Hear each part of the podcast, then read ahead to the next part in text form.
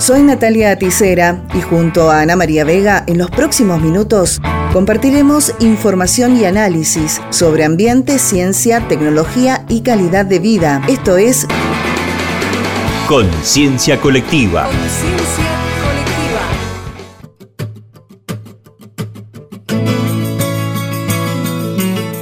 Bienvenidos y bienvenidas. Europa se está calentando más que la media global así ha trascendido, de acuerdo a datos aportados por el Centro de Monitoreo de Desplazamiento Interno. Esto ha conllevado a que miles de personas hayan tenido que desplazarse hacia otras regiones por diversos factores, entre ellas una de las más largas erupciones volcánicas en La Palma, como los incendios forestales también que se han dado en toda Europa. El aumento de la temperatura global provoca más olas de calor, mayores niveles de precipitación, vientos más fuertes y un aumento en el nivel del mar. En su último informe, la institución señala el cambio climático como una de las razones por las que cada año se registran cifras más altas de desplazados. Europa se está calentando más rápido que la media mundial y los mayores niveles de calentamiento se prevén en los países mediterráneos, cuenta Alexandra Avilac, directora de la institución. El verano de 2021 fue el más caluroso registrado en la región, lo que provocó casi el 98% de los desplazamientos debido a los incendios forestales que se produjeron entre julio y agosto. Sin embargo, el cambio climático no es la única razón detrás del incremento de las cifras de desplazados el factor humano juega un papel muy importante. En palabras de Bilac, el sobrepastoreo y la deforestación, sumados al cambio climático, pueden tener efectos devastadores. Escuchamos un informe de Xataca TV, un canal español por streaming, el cual referencia el cambio climático y la influencia del humano. El clima del planeta ha cambiado más en los últimos 100 años que en los mil anteriores.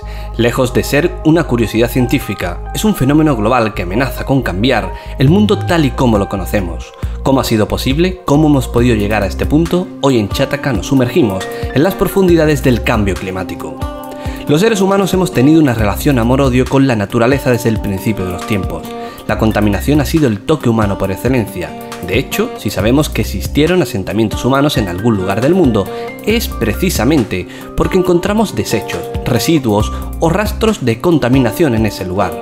Pero antes de hablar del impacto que causamos, veamos los datos. El dióxido de carbono está en 403,28 partes por millón, el récord histórico en 650.000 años. La temperatura ha subido casi un grado y medio desde 1880. Nueve de los 10 años más calurosos del registro han ocurrido en los últimos 16 años. El hielo ártico está decreciendo al ritmo de 13,4% cada década. El hielo terrestre se pierde a un ritmo de 287.000 millones de metros cúbicos al año. Las pérdidas en Groenlandia se han duplicado entre 1996 y 2005. Y el nivel del mar sube 3,4 milímetros por año. La media mundial ha subido 178 milímetros en los últimos 100 años y ya amenaza a mil millones de personas. Por tanto, ahora la pregunta es, ¿cómo hemos llegado hasta este punto? Hoy por hoy, pese a los años de debate interesado, nadie discute el cambio climático, como tampoco nadie duda del impacto del ser humano en él. Ahora, el debate, de darse, se circunscribe a qué parte de ese cambio se debe la acción del hombre y qué parte a dinámicas propias de la evolución del planeta. Pero lo cierto es que desde hace años nosotros llevamos dejando huella en el planeta de forma notable, y no hablamos de pequeños depósitos de residuos, cimas de huesos o cajas de herramientas prehistóricas. Conforme las sociedades humanas crecían, las capacidades de contaminar también aumentaban. Uno de los ejemplos históricos más llamativos es el Monte Testaccio en Roma. Esta colina triangular cubre un área de 20.000 metros cuadrados y tiene más de 30 metros de altura. No sería nada demasiado llamativo si no fuese porque está compuesta por 26 millones de ánforas rotas. Entre los siglos I y III después de Cristo, Roma era un monstruo con una sed insaciable de aceite de oliva y miles de ánforas la surtían cada día. Estas ánforas llegaban desde todas las partes del imperio, pero sobre todo desde la provincia bética, al sur de España, a muchos kilómetros de distancia. Como por aquel entonces devolver las ánforas a su lugar de origen era mucho más caro que desecharlas, una vez se vaciaban, se tiraban al monte Testacho y se cubrían con cal viva. A día de hoy, casi 2000 años después, el monte continúa allí en pleno corazón de Italia. Si ahora viajásemos al mismísimo centro de otro imperio, el británico, en plena época victoriana, también veríamos cómo el peor de los barrios de Londres era un apiñamiento casi inimaginable. Según los historiadores, en las 27 casas de un callejón vivían 1.100 personas, es decir, más de 40 por vivienda de media, llegando a situaciones en las que en una sola casa, con 9 camas, vivían 63 personas. Eso provocaba gigantescas masas de gente que creaba una cantidad brutal de excrementos y residuos, algo que sumado a las 40.000 toneladas de basura del ganado y cabalgaduras hacían que, por ejemplo, el Támesis fuese un torrente continuo de estiércol líquido. Estos abusos tan salvajes y sistemáticos son los que han ido provocando cambios en el planeta. Es cierto que con más de 50 años de trabajo y cantidades ingentes de dinero, el gobierno británico consiguió salvar el Támesis, empezando a recuperar la flora y la fauna marina que en su día la habitaron. Pero no siempre ha sido así, no siempre ha sido posible, haciendo cada vez más patente a lo largo de la historia que el ser humano tiene la capacidad para cambiar la naturaleza. Lo que no sabíamos es cuánto podíamos cambiarla. Por supuesto, nuestra acción no es el único motivo del cambio climático. La variabilidad de los océanos y su temperatura, las enormes extensiones de vegetación, el vulcanismo o las variaciones orbitales también influyen.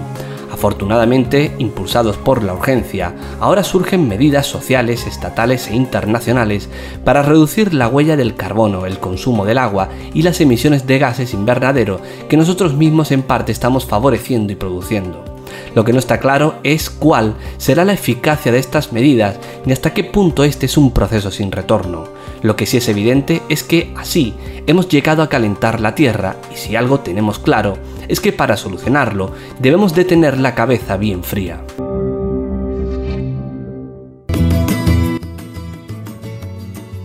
Presentan un centro para la gestión integral del agua en el árido con una inversión de 2.800.000 dólares, Daniel Filmus, ministro de Ciencia, Tecnología e Innovación de la Nación, Sergio Uñac, gobernador de la provincia de San Juan, Mariano Garmendia y Carlos Parera, presidente y director nacional del INTA, respectivamente, pusieron la piedra fundamental del Centro de Investigación, Desarrollo e Innovación para la Gestión Integral del Agua en el Árido un espacio interinstitucional que será gestionado por el INTA, la Universidad Nacional de San Juan, la Comisión Nacional de Actividades Espaciales, el Instituto Nacional del Agua y el Gobierno Provincial. La ciencia sirve para avanzar en el conocimiento, para modificar los procesos productivos y hacerlos cada vez más eficientes, para resolver los problemas de nuestra gente y para defender la soberanía, expresó Daniel Filmus, quien valoró el trabajo y la distribución territorial que posee el INTA, lo que permite llegar a cada rincón del país. Durante el acto, Sergio Uñac señaló que el centro permitirá enfocarse en la administración, distribución y cuidado del recurso hídrico, fundamentalmente en zonas desérticas o áridas. El cambio climático exige un cambio de paradigma en la gestión del recurso hídrico que incluye la búsqueda de las eficiencias en su uso en cada escala. En esta línea, la sinergia de las diferentes instituciones del sector científico, tecnológico y académico del Estado Nacional, que cuentan con una amplia trayectoria en investigación junto con los gobiernos locales, es fundamental para generar información sobre cómo gestionarla, destacó Carlos Parera. En la Argentina, la región árida representa el 70% de la superficie del territorio nacional, señaló Mónica Ruiz, directora de la Estación Experimental Agropecuaria San Juan de INTA, quien aportó el dato como ejemplo para graficar la importancia de estudiar el recurso del agua para hacerlo un uso más sustentable. Comenzó la remediación de forestal en el Cerro Arco tras cuatro años de ocurrido el siniestro que arrasó con al menos 1.500 hectáreas. El gobierno de Mendoza inició el proceso de reforestación de jarillas con el fin de que para el 2023 se hayan plantado al menos 2.500 ejemplares. En esta primera etapa se plantaron 250 plantines de jarilla en una quebrada puntual que se ubica a la altura de lo que se conoce como la rotonda de escáner, aunque campo adentro y en la dirección al puesto. En una zona a la que no ingresa ganado de acceso más complicado y que cuenta con las condiciones ambientales necesarias. Esto lo destacó el director de Recursos Naturales Renovables, Sebastián Melchor. Las consecuencias son, grandes y han sido muy grandes. Por eso para nosotros es importante lo que hemos logrado con el CRISIT, con el Instituto Nacional del Agua, un trabajo coordinado para pensar cómo recuperamos esto que es de todos los mendocinos. Yo hablaría de tres etapas, ¿no? Una primera etapa que es una identificación de los daños, que es lo que hemos hecho, tanto ocular como satelitalmente, con análisis de identificación de niveles de daño. Una segunda etapa que tiene que ver con el diseño de las tareas. Entendamos que es una geografía muy particular, una geografía con espacios muy escarpados, con mucho suelo rocoso, por lo tanto las características son diversas y hay que identificar qué tarea para qué acción. Y, una tercera que tiene que ver con la acción directa en términos de restauración. Esta restauración implica una revegetación y también ser capaz de identificar senderos, lugares sobre los cuales se va a trabajar para que haya un mejor acceso y otras zonas en las cuales no está permitido y no debería estarlo. Ahora estamos en etapa de análisis. Habría que decir que este proceso puede durar de 1 a 5 años como mínimo, ¿no? La realidad es que hay que ser muy claro, el, Cerro Arco no se va a poder recuperar a como estaba. Por eso es importante ser consciente y que los ciudadanos seamos conscientes que no se debe prender fuego donde no corresponde. Pero sí vamos a trabajar para tratar de restaurarlo de la mejor manera para llegar a ese Cerro Arco que teníamos y que algunos con un comportamiento incorrecto lo que hicieron fue dañarlo para siempre. Y si hablamos de remediación, esta tarea también se lleva a cabo en diferentes puntos del país. En este informe de Ecointensa de la agencia Tela nos cuenta detalles de una reforestación que se realizó en la provincia de Chubut.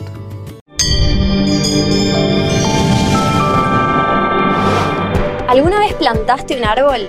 Y si lo hiciste, ¿alguna vez pensaste en la posibilidad de plantar en zonas incendiadas? Muchas veces cuando vemos imágenes de bosques quemándose o de incendios forestales, pensamos y sentimos ganas de plantar, de sembrar y de reforestar. Afortunadamente hace poco conocí a una organización que se encarga de llevar este deseo a la acción. Durante el fin de semana largo de Semana Santa participé de una plantación organizada por Reforestar en la localidad de Cholila, al noroeste de la provincia de Chubut. ¿Por qué fuimos a Cholila? Porque en el 2015 Cholila protagonizó uno de los incendios forestales más grandes de nuestro país. En esa oportunidad se incendiaron casi 50.000 hectáreas y quedó afectado el Parque Nacional Los Alerces y el Parque Nacional Lago Pueblo.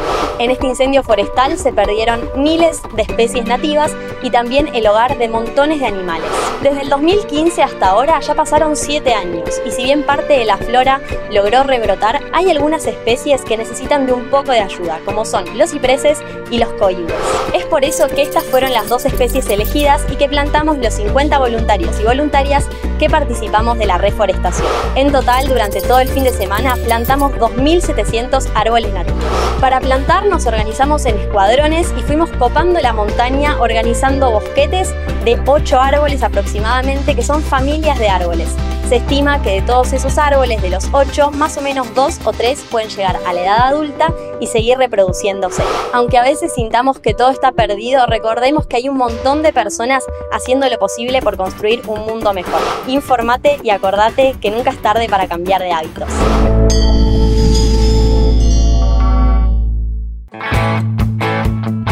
Esto fue Conciencia Colectiva.